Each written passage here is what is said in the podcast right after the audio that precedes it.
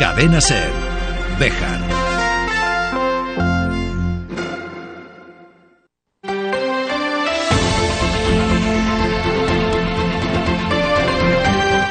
Hoy por hoy Bejar. David Sánchez.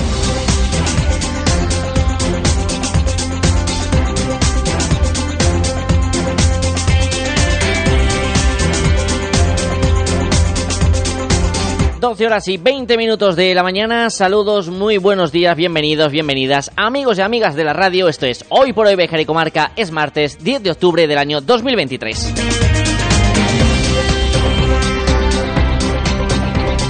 Seguimos avanzando en esta semana extraña con festivo el jueves. El jueves, solo el jueves, al menos para los de la radio.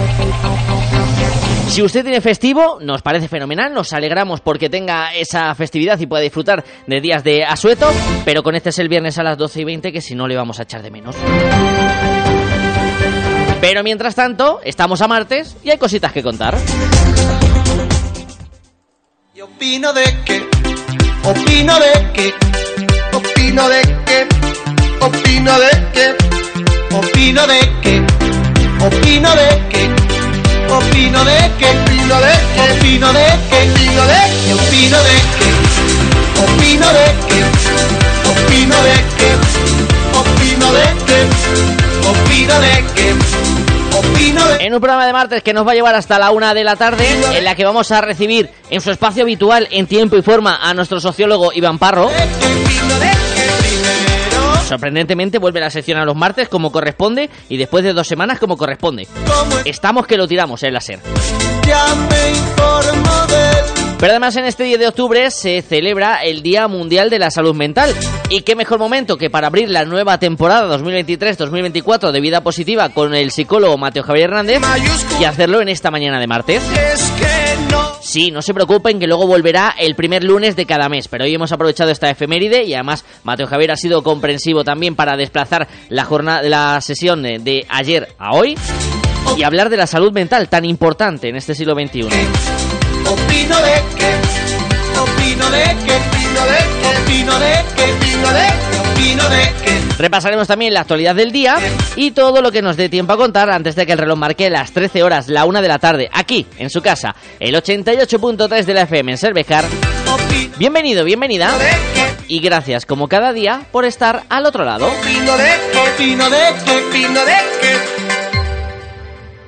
Confieso que leímos que éramos lo peor Pero lo primero de todo es buscar la previsión del tiempo para el día que tenemos por delante. bueno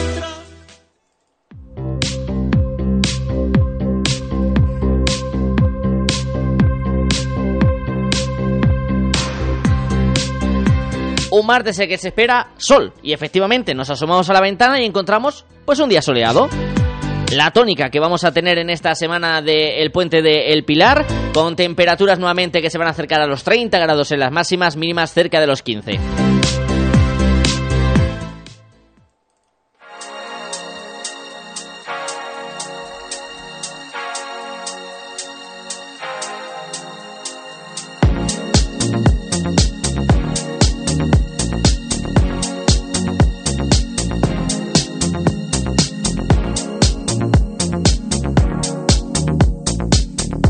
Y comenzamos el repaso a la actualidad hablando de política. La semana pasada teníamos una entrevista con el alcalde Luis Francisco Martín en el que hacía balance de sus 100 días al frente del consistorio. Y desde Cadena Cervejar vamos a hacer ese mismo análisis de los primeros 100 días de gobierno de la nueva legislatura con el resto de partidos políticos que conforman a la representación municipal. Sobre esta misma hora escuchábamos ayer en este programa a Javier Garrido de Tu Aportas Béjar. Este es el balance que hace de los 100 días del alcalde popular Luis Francisco Martín.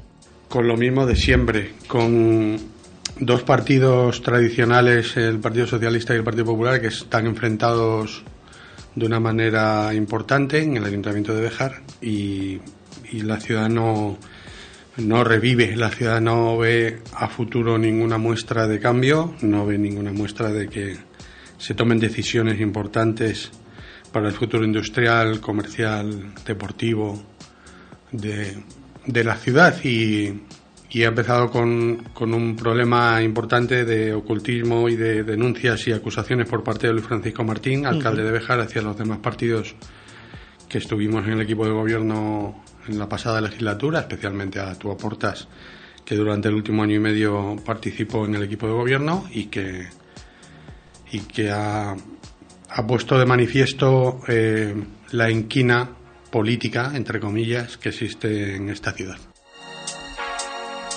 Garrido defendía su gestión al frente de la estación de esquí de la Cobatilla, estando satisfecho del trabajo desarrollado en el eh, año y medio que estuvo como concejal delegado de ese área.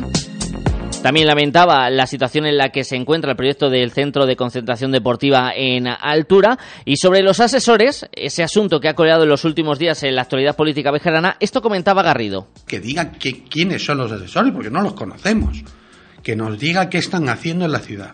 Que nos digan si tienen acceso a los expedientes o no que eso es un problema muy importante, es un problema muy serio, el acceso a los expedientes municipales por parte de personas que no trabajan para el Ayuntamiento de Béjar y que no son políticos, que no tienen firmado la declaración de la Ley de Protección de Datos, es un tema muy importante, mucho más serio de lo que nos estamos creyendo y de lo que se cree el alcalde de Béjar. Entonces, él ya ha reconocido que tienen acceso a los expedientes, que están tomando decisiones, que le están asesorando, que están viendo qué cosas ocultas hay en la estación de esquí de la Cobatilla en este caso y en otros temas.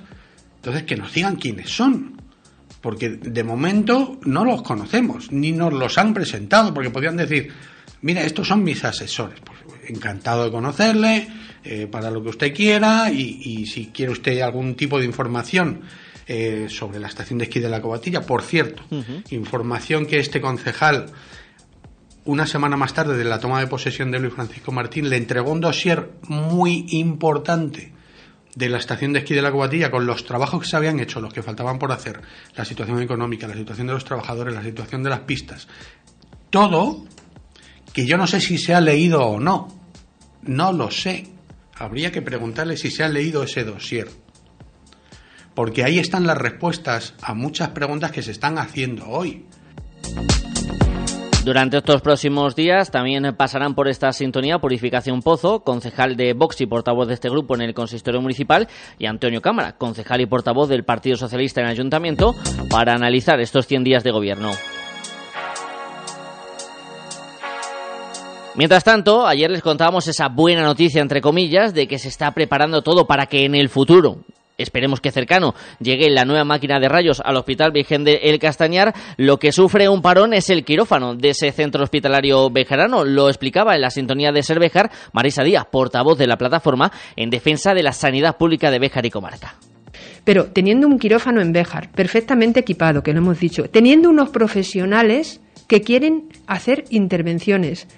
Por ejemplo, el traumatólogo el último quirófano que ha habido en Béjar, en la semana pasada o hace dos semanas, en septiembre, era una operación de traumatología. Se metieron cuatro pacientes. El traumatólogo dijo que podían haber operado perfectamente a ocho pacientes. Ese fue el último. Y que él quiere operar en Béjar. Y que hay que hacer fuerzas pero porque sus superiores no le dejan operar en Béjar a este profesional. Igual pasará con otros. No puede ser que nos tengamos que hacer una peregrinación a Salamanca y da vuelta todos los días para una prueba, para otra prueba y para todo solo porque no, se les, no les da la gana a ellos operar en Béjar. ¿Qué pasó? Durante eh, la campaña electoral nos abrieron otra vez el quirófano. Poquitas operaciones, pero lo abrieron, programaron bastantes operaciones en un mes, pocas de las por que podían ser. Al mes siguiente, como ya estábamos todavía en, campaña, volvieron a programarlo. Cuando estábamos en elecciones, lo abrieron. Lo, las hicieron. Después han ido menguando hasta que ya en octubre no hay programada ninguna, en noviembre no hay programada ninguna y lo que suelo decir yo, en diciembre hay vacaciones, en enero la resaca de las navidades, en febrero bueno ya veremos, en marzo te abren falsas promesas y luego llega mayo y ya nada porque en junio, julio y agosto nunca hemos tenido quirófano. Y eso es darle marear la perdiz. Y a esa situación le tienen que unir, eh, unir una próxima reordenación de los consultorios médicos rurales en la provincia de Salamanca que pueda afectar a municipios de la comarca. Algunos de ellos ya están hablando entre los diferentes alcaldes para realizar algún tipo de movilización. Sin embargo, en Valladolid, en la Junta de Castilla y León, el presidente salmantino Alfonso Fernández Mañueco considera que en su región, en la que él manda, los servicios públicos son de primera división y no lo decimos nosotros, lo dijo él en el debate sobre el estado de la comunidad autónoma hace unos días en las Cortes en Valladolid. Ha perdido usted la oportunidad de destacar que somos la comunidad líder en los servicios públicos. Ha venido aquí como si no hubiera escuchado esta mañana 90 minutos de mi discurso. Mire, tenemos una educación que es de primera. Tenemos una sanidad que es de primera. Tenemos unos servicios sociales que son de primera. Y lo único que no es de primera es su forma de hacer oposición, señor Fernández. En respuesta al representante de Podemos en las Cortes Regionales, Pablo Fernández. Habría que preguntarle al señor Mañueco dónde están esos servicios públicos de primera división, visto cómo funciona la sanidad en Béjar, o por ejemplo, sin irnos muy lejos, en Santibáñez, cuando se cerró un aula que obligó a modificar el reparto de los alumnos que van a ese colegio rural agrupado.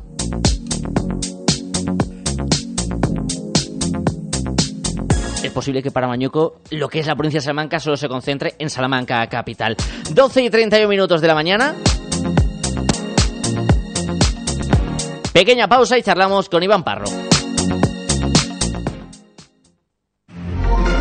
Cadena Ser. Béjar.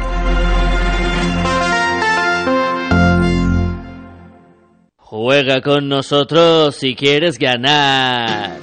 En Lotería Maitena nos gusta celebrar las fiestas a lo grande. Por eso ya tenemos a la venta la nueva peña para el 12 de octubre, para celebrar el Día del Pilar. No te quedes sin participar y corre a apuntarte. Te esperamos en Lotería Maitena, en la calle Mayor de Béjar. Síguenos en Facebook. Juega con responsabilidad.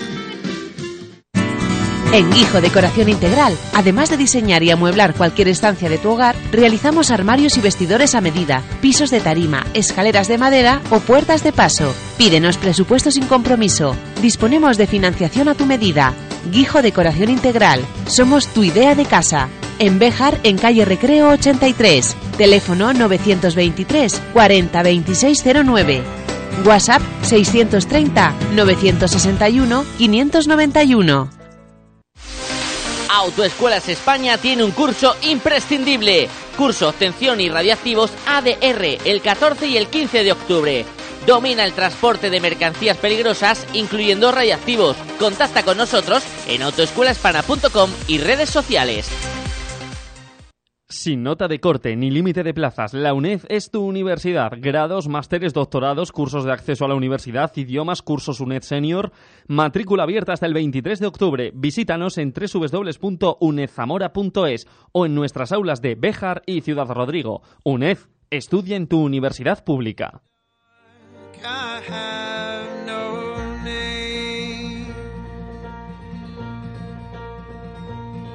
En este martes vuelve a su espacio habitual, en la espera de tiempo habitual de los 15 días, nuestro encuentro con el sociólogo Iván Ibarro. Hola Iván, muy buenos días. Muy buenos días, David, ¿qué tal? Muy bien, bienvenido a Hoy por Hoy Bejar y Comarca en un martes, por fin, después de las últimas semanas. Bueno, la actualidad manda, como ya sabemos, con lo cual, pues sigue mandando la actualidad hoy también. Exactamente, la actualidad va a estar en la sección de este martes, Iván. Vamos a hablar de diferentes aspectos, empezando recientemente por el Premio Nobel de Economía que se daba a conocer, si no me equivoco, a finales de la semana pasada. Pues no te equivocas, fue ayer, exactamente ayer lunes, cuando, digamos, eh, se hizo público la persona que ha ganado, que fue, eh, digamos, agraciada con este premio tan importante a nivel mundial, el Premio Nobel de Economía, eh, que tiene relación con todos estos temas de trabajo que hemos y que seguimos hablando estos días. se, le, se le ha concedido a Claudia Golding, que es una investigadora, historiadora, etcétera, americana, por sus trabajos acerca de las mujeres en el mercado laboral y más concretamente sobre la, brecha salarial. Alguna vez hemos hablado también en esta sección de brecha salarial en Estados Unidos por otros temas como, por ejemplo motivos educativos, el nacimiento del primer hijo, etcétera, etcétera, etcétera. O sea que el mercado laboral del trabajo está de actualidad. Y ahí tienen ese ejemplo con ese premio Nobel, además hablando de temas que como bien comentas Iván, en algún momento los hemos eh, tratado, la brecha salarial, esas diferencias en algunos eh, puestos laborales entre hombres y, mujeres y un poco a rehondar, ¿no? En esas diferencias en las que hay que seguir luchando en el aspecto económico. Por supuesto, siempre hay que seguir, digamos, en ese sentido avanzando y dando pasos hacia la igualdad. Y bueno, pues esta investigadora, lo que, ha, o sea, es muy conocida sobre, por sus trabajos que, en los cuales ha recopilado a lo largo de los últimos 200 años datos allí en Estados Unidos y ha visto, digamos, que, por qué y cómo se producía esa brecha salarial de género. O sea que es una referencia también en ese sentido, en este tipo de cuestiones de, empleo, por así decirlo, y de género también, una especialista en temas de género. Y es que la actualidad nos lleva también a tocar otro tema, que es verdad, Iván, que este quizás eh, eh, más de soslayo, no ha pasado tantas veces por este espacio a lo largo de los años que llevamos eh, ya realizando esta sección. Vamos a hablar de integración laboral, es decir, de un estudio de un titular de prensa que habla sobre esas personas con eh, ciertas discapacidades y las dificultades que encuentran a la hora de integrarse en el mundo laboral o incluso, como es el caso de este titular, aquellos que desisten de intentarlo. Pues sí, David, hoy traemos a la sección, como bien estás diciendo, un tema también de actualidad, y es que realmente hace unos días leí el siguiente titular en uno de los medios digitales que decía lo siguiente. Tres de cada cuatro personas con discapacidad intelectual ni tienen trabajo ni tampoco lo buscan. Como estás bien diciendo, el tema de, de la discapacidad y el empleo lo hemos tratado alguna vez en esta sección, aunque poco la verdad, y hoy, aprovechando esta noticia, también quería hacer referencia a ello. Y también porque se ha celebrado estos últimos días en Santander el Congreso Internacional sobre el futuro del empleo para personas con discapacidad intelectual. Un evento que también nos ha dejado datos y comentarios para la reflexión, como por ejemplo que la discapacidad intelectual es la discapacidad con mayor tasa de inactividad eh, superando en algunos casos hasta, el, hasta en 40 puntos con las personas, digamos, que no tenemos discapacidades, o que de las casi 200.000 personas en España que se estima que tienen esta condición, tan solo 4.000 están empleadas en la empresa ordinaria. Datos un poco también interesantes. Como afirmaron muchos expertos en este Congreso, aún queda mucho camino para recorrer y por eso se van a volver a juntar el próximo mes de mayo también en Santander para seguir reflexionando y poniendo en común propuestas y soluciones para mejorar la inclusión sociolaboral de este colectivo. Otros, la verdad, consideran que estamos ante un momento histórico en cuanto a lo que es la receptividad de las administraciones sobre este tema. Y aún mucho más desde que a principios del mes de julio pasado se publicara y se presentara el primer libro blanco sobre discapacidad y empleo. Y quería, aprovechando esto, hacer algún comentario sobre este libro, que es una excelente herramienta de conocimiento, de situación, de radiografía y de medios o modos de actuación sobre el ámbito laboral y la discapacidad. me parece interesante porque además nos ayuda a entender en las circunstancias que rodean este tipo de problemáticas y cómo tienen que ser gestionadas esa inserción laboral de este tipo de personas, Iván. Por supuesto, esta es una herramienta pionera, por así decirlo, dentro de, nuestra, de nuestro país. Es un libro de más de mil páginas, ahí es nada, que se puede descargar o leer haciendo una simple búsqueda en cualquiera de los buscadores. Si ponemos libro blanco sobre discapacidad y empleo, nos reenvía directamente a la página del Ministerio, en la cual podremos descargar esta obra.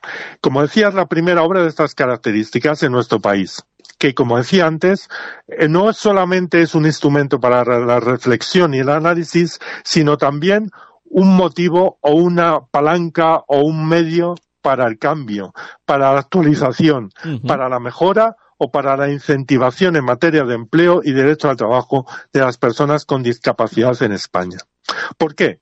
Porque como ciudadanos de pleno derecho tienen las mismas oportunidades y se rigen también por los mismos principios de igualdad y no discriminación como las personas sin, discapacidad.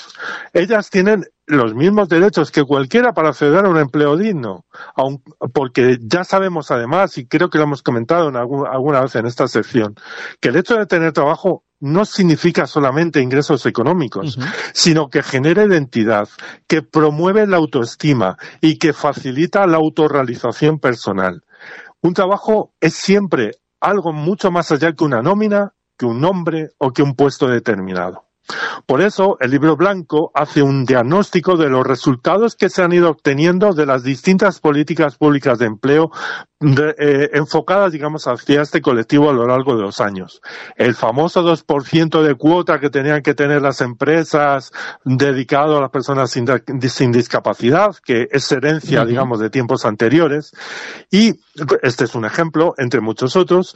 Y el libro identifica los problemas o las normas, las leyes, las, eh, las normativas que pueden mejorarse incluyendo un conjunto de conclusiones y de propuestas de actuación en ese ámbito normativo y en el ámbito organizativo incluso de las empresas.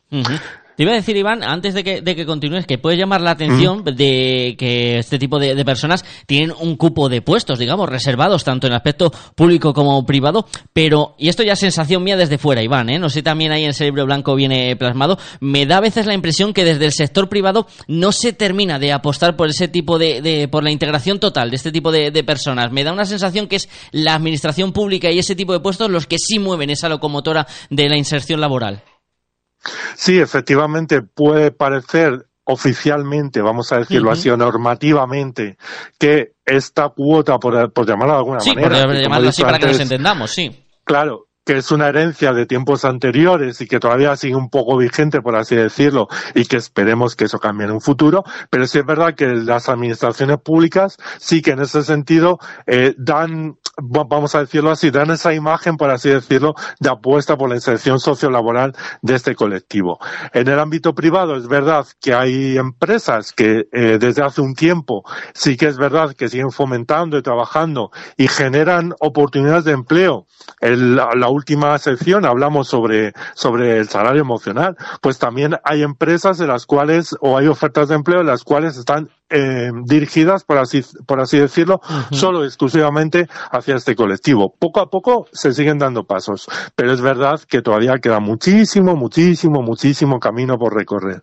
Y es verdad que, eh, que, que, hasta ahora pues no ha habido esa conciencia o desde distintas entidades o desde distintos espacios no se ha tenido, por así decirlo, esa conciencia como la que tenemos ahora eh, de esa apuesta por la igualdad de oportunidades, por esa apuesta, digamos, por el avance de los derechos de todas las personas. Mm, y esa apuesta por esa igualdad y también porque a que se quite ese San Benito, entre comillas, que siempre ha tenido este tipo de puestos o este, esta reserva de capacidades eh, laborales para este tipo de personas que muchas veces, cuando la sociedad, como tú bien decías, Iván, heredado del pasado, lo miraba también con ciertos eh, ojos de reticencia. Claro, efectivamente. La imagen que se tenía en el pasado gracias a Dios, igual que en otros ámbitos y en otros aspectos no es la misma que tenemos ahora. En ese sentido, pues hemos avanzado, qué duda cabe. Afortunadamente. efectivamente, pero qué duda cabe que todavía queda mucho, mucho, mucho camino. Y para eso, para eso, para un poco, digamos, entender o un poco dar los primeros pasos o ver por dónde podrían ir ese, ese cambio, por así decirlo, pues eh, se, se ha se ha trabajado mucho tiempo durante este libro blanco. ¿Y cuáles son algunas de las propuestas que tiene este libro blanco? Pues vamos a comentar algunas de ellas o dar algunas pinceladas sobre ellas. Lo primero que tenemos que destacar es que los expertos que han elaborado este libro blanco señalan que para garantizar el derecho al trabajo de las personas con discapacidad en condiciones de igualdad de trato y no discriminación, sería conveniente y necesario contar con, un único marco legislativo común a través de una norma con, rango de, de ley de la promoción de la inclusión laboral de las personas con discapacidad. Es decir, de alguna manera unificar los distintos reales decretos y leyes que contienen o que han ido, digamos, generando esas normas para promover el acceso al empleo de las personas con discapacidad. En resumen, lo que se recomienda es unificar todas estas leyes, normas o podemos decir eh, X en una única ley de empleo para personas con discapacidad, por llamarlo de alguna manera o denominarlo de alguna manera, para que la entendamos. Pero ¿qué tiene o qué debería tener en cuenta esta futura e hipotética ley de empleo para personas con discapacidad? Pues el libro blanco nos dice lo siguiente que con el objeto de alcanzar la igualdad real en las condiciones de trabajo, no solo y no solamente entre personas trabajadoras con discapacidad y personas sin discapacidad, es necesario que se distinga el tipo de discapacidad ya sea física, sensorial, intelectual, el grado de discapacidad de cada trabajador y sus condicionantes sociales para personalizar de la mejor manera el acceso y la adaptación al puesto de trabajo, atendiendo, y esto es muy importante y creo que es una de las cosas que siempre se ha olvidado, la concurrencia de discriminaciones múltiples e interseccionales. Es decir, que cada caso de discapacidad se valore y se trate de forma individualizada, teniendo en cuenta todos los factores que afectan a ese individuo, a esa persona, tanto los que se refieren lógicamente a temas laborales como lo hemos hablado en otras, en otros, en otras secciones, el ecosistema personal que forma parte de la vida de ese trabajador. Nos dice también el libro que la política de fomento del empleo debe combinarse con un mayor esfuerzo en el ámbito de la formación para el empleo. Ya hemos hablado muchas veces e insisto sobre la importancia de la formación, especialmente en aquellos campos en los que el desempeño y el uso de las nuevas tecnologías suponen contar con instrumentos cada vez más efectivos para suplir dificultades y ampliar miras de cara a los nuevos yacimientos de empleo o a nuevos perfiles profesionales relacionados con la economía verde o la economía de los cuidados. El libro blanco nos está diciendo, estas personas se pueden eh, eh, insertar, pueden participar activamente en algunos de estos nuevos yacimientos de empleo. Es decir, que aparte de los cambios normativos que se deben implementar, hay que seguir invirtiendo y apostando por la formación, que al fin y al cabo, y yo mejor, y yo lo sé, en, cierto, en cierta manera, es una de las herramientas básicas Primero, que nos permite conocer mejor cuáles son las funciones de un determinado puesto de trabajo y especializarnos en él. Hoy en día se pide mucha especialización. Pues eso nos lo va a dar la práctica, lógicamente, pero también nos lo va a dar el conocimiento, la formación, las habilidades, etcétera, etcétera, etcétera. Creo que no hay que olvidar nunca el aspecto formativo en, ningún caso, porque siempre va a ser una puerta abierta para el acceso a un empleo. Y aquí permíteme, David, que hay que agradecer tanto el trabajo de tantas y tantas entidades que siguen formando, educando y transmitiendo conocimientos y habilidades variadas a este colectivo o a estas personas que es totalmente de agradecer. Importante esa formación siempre para seguir avanzando, Iván. Sí, sí, por supuesto. La formación es un vehículo de entrada al mercado laboral. Es el vehículo, por así decirlo, de entrada o uno de los vehículos de entrada al mercado laboral. Entonces, las entidades que trabajan en este aspecto formativo también es digno de agradecer todo el trabajo diario que realizan eh, y que realmente en algunos casos pues es muy importante. Y relacionado con todo esto, para acabar, aunque son muchas más, por supuesto, las medidas y recomendaciones que están dentro del libro blanco y que invita a nuestros oyentes a que lean o a que consulten si así lo desean.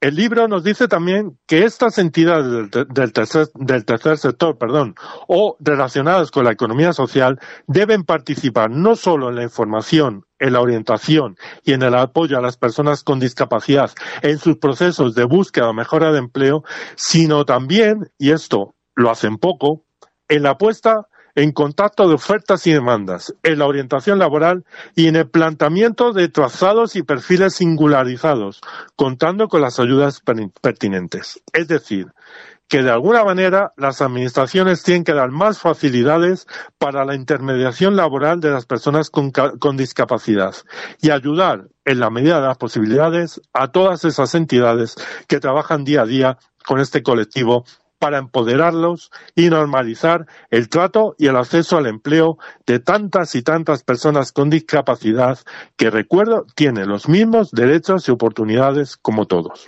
Pues sí, dime Iván. No, no, eh, quería terminar no, no, David, quería Pensé que te había interrumpido una vez más. que el libro blanco es un buen punto de partida para que se sienten de una vez todos los actores implicados y empiecen a desarrollar y a promover de verdad la inclusión, la igualdad y el pleno empleo para todos.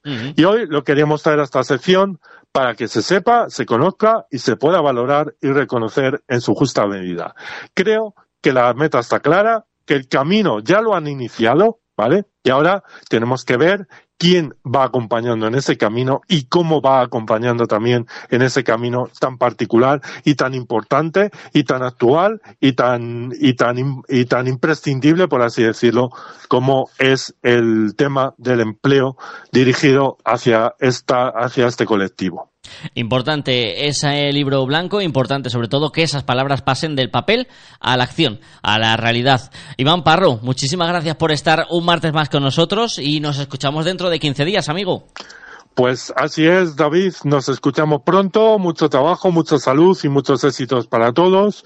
Y hoy acabo con unas palabras de Luis Cayo Pérez Bueno, que es el presidente del Comité Español de Representantes de Personas con Discapacidad, que precisamente en la presentación de ese libro blanco dijo, la inclusión laboral de personas con discapacidad como tantas otras cuestiones en otras esferas determinantes para los derechos, para la inclusión, para el bienestar, es una cuestión no resuelta y es una cuestión en la que ha faltado determinación, ha faltado vigor y ha faltado convicción para abordarla. Y a lo que yo aporto, pues ya va siendo hora. Pues con esa reflexión final nos quedamos. Gracias Iván, un abrazo. Gracias a ti, un abrazo.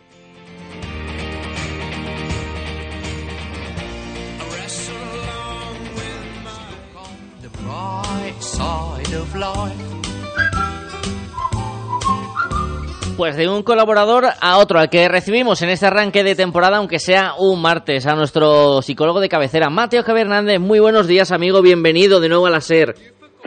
Querido David, buenos días. También un saludo lleno de cariño para todas las, las personas que nos oyen y todos nuestros oyentes. Para mí, como siempre, un gusto y un placer compartir espacio y compartir una temporada que comenzamos precisamente ahora. Comenzamos en este martes, luego ya los primeros lunes de cada mes se pasará por eh, aquí Mateo Javier Hernández para hablarnos de diferentes eh, temas, pero antes de todo, ¿cómo ha ido el verano, amigo? ¿Ha servido para pues- coger energía?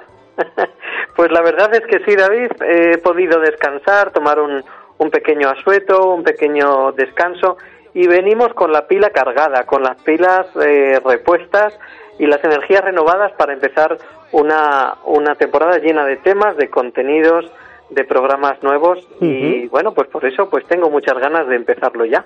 Y nosotros con muchas ganas de escucharte además en este 10 de octubre, Mateo, en el que se celebra el Día Mundial de la Salud Mental. ¿Qué concretamente celebramos en esta efeméride? Pues David, el Día Mundial de la Salud Mental eh, es una iniciativa que desde el año 1991 viene organizando la Federación Mundial de la Salud Mental y cuenta con el respaldo de la Organización Mundial de la Salud, esto, esta efeméride, esta fecha que hoy estamos conmemorando, se, se, celebra en más de 100 países con la fecha de hoy, 10 de octubre de cada año, pues se recuerda mundialmente el tema de la salud mental, cada 10 de octubre. Entonces se celebran actos, representaciones, concursos de, de, carteles publicitarios en torno a este tema, se, se hacen jornadas, charlas, eventos, etcétera, con el fin de sensibilizar y de visibilizar o más bien reivindicar los derechos de este colectivo, las personas afectadas por algún tipo de proceso eh, que afecte a su salud mental. Y bueno, cada año se hace sobre un tema en particular, se refleja sobre todo a través de un lema específico. Y esta es la fecha que estamos celebrando hoy, David. Este 10 de octubre, en el que se celebra ese Día Mundial de la Salud Mental. Que, ¿Cuál es el lema que ha elegido para este 2023, Mateo? Bueno, pues en sus primeros años, en la década de los 90, esta iniciativa seguía eh, perseguía un poquito el, hecho de equiparar la salud física a la salud mental. Hoy en día esto ya más o menos se va teniendo claro, porque han pasado ya más de 30 años. Entonces más o menos lo vamos teniendo claro, que las dos cosas tienen altísimo valor, salud física y mental. Eh, sin embargo, lo que vemos hoy en día es que las tasas de salud mental han disminuido bastante, como hemos comentado a veces en nuestro programa. Tú piensas que antes lo raro o lo atípico era encontrarse personas con trastornos mentales o con déficits psicológicos de cualquier tipo. Hoy en día lo raro es precisamente encontrar personas cuerdas, sanas, equilibradas, con un pensamiento más o menos lúcido, sensato, razonable y, en fin, y entonces pues es una pena que, que socialmente tengamos la lacra de las enfermedades mentales tan al día. Si bien es cierto, también hay que decir, David, que la normalidad químicamente pura tampoco existe. Es decir, no hay sujetos que estén 100% equilibrados y sanos, ¿no? Todos de alguna manera adolecemos de algún tipo de proceso psíquico o mental. Y por eso es importante eh, cuidarlo. Entonces me preguntabas que cuál es el lema de este año. Pues fíjate, cada año, como tú has dicho muy bien, se propone un lema que puede girar en torno a algún trastorno concreto o algún aspecto en particular de la salud mental. Este año el lema escogido es salud mental, salud mundial, un derecho universal. Ese sería el, el, lema que se ha escogido o que ha escogido la Federación. ¿No qué pasa? Dime, dime, dime. dime, Mateo, me parecía, iba a decir que me parecía un lema muy, muy interesante para este año. Muy, muy interesante, porque ciertamente es, mm, bueno, pues proponer o visibilizar el hecho de que todos tenemos el derecho humano, el derecho universal a la salud mental. Eso mm, ciertamente es, muy bien, muy bien recogido y muy, un lema muy interesante. Pero decía que yo también soy un poco crítico con esto porque creo que pecamos en general de invocar derechos universales sin darnos cuenta de que todo derecho conlleva aparejada también una serie de, obligaciones. Entonces, el, el mismo sistema que invoca el derecho a la salud mental como algo universal también tendría que preocuparse de garantizar ese derecho tomando las medidas adecuadas para ello, ¿no? Entonces, sabes que hay veces que este tipo de jornadas se utilizan como, digamos, para aliviar las tensiones del colectivo. Un, un colectivo que durante el año está invocando, invocando y tomando iniciativas, bueno, pues se convoca una jornada durante una fecha concreta y así pues se alivian las tensiones de ese colectivo, pero no basta con eso. Tenemos que tomarnos muy en serio el hecho de la salud mental y tenemos que, que hablar también alto y claro de lo que es la obligación ética cívica y moral de que todos los ciudadanos cuidemos nuestra propia salud en primera persona y también contribuyamos a eh, cuidar la salud mental de los demás. Así es. Importante, por eso, fechas como la de hoy, Mateo. ¿Y qué podemos hacer para dar más visibilidad a este tipo de, de campañas, para darle esa importancia que se merece a la salud mental? Bueno, yo creo que a nivel de la administración, es decir, a nivel político, a nivel público, la administración se tiene que tomar muy en serio el hecho de cuidar la salud mental de la ciudadanía, poniendo los recursos que sean necesarios para ello. A nivel social, a nivel comunitario, las personas podemos contribuir también, por ejemplo, ayudando a asociaciones que se dedican a este sector, a este ámbito, o difundiendo también a través de redes sociales eh, mensajes de apoyo a este colectivo. O también podemos, por ejemplo, firmar las iniciativas que están pidiendo incluir profesionales de la salud mental, psiquiatras, psicólogos, etcétera, en el sistema público de salud.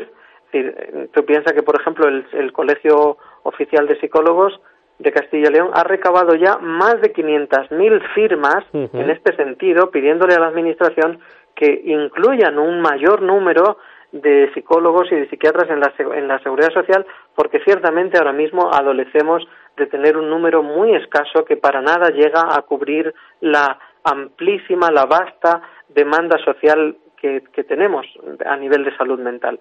Entonces, por eso, pues, apoyar este tipo de iniciativas es muy importante.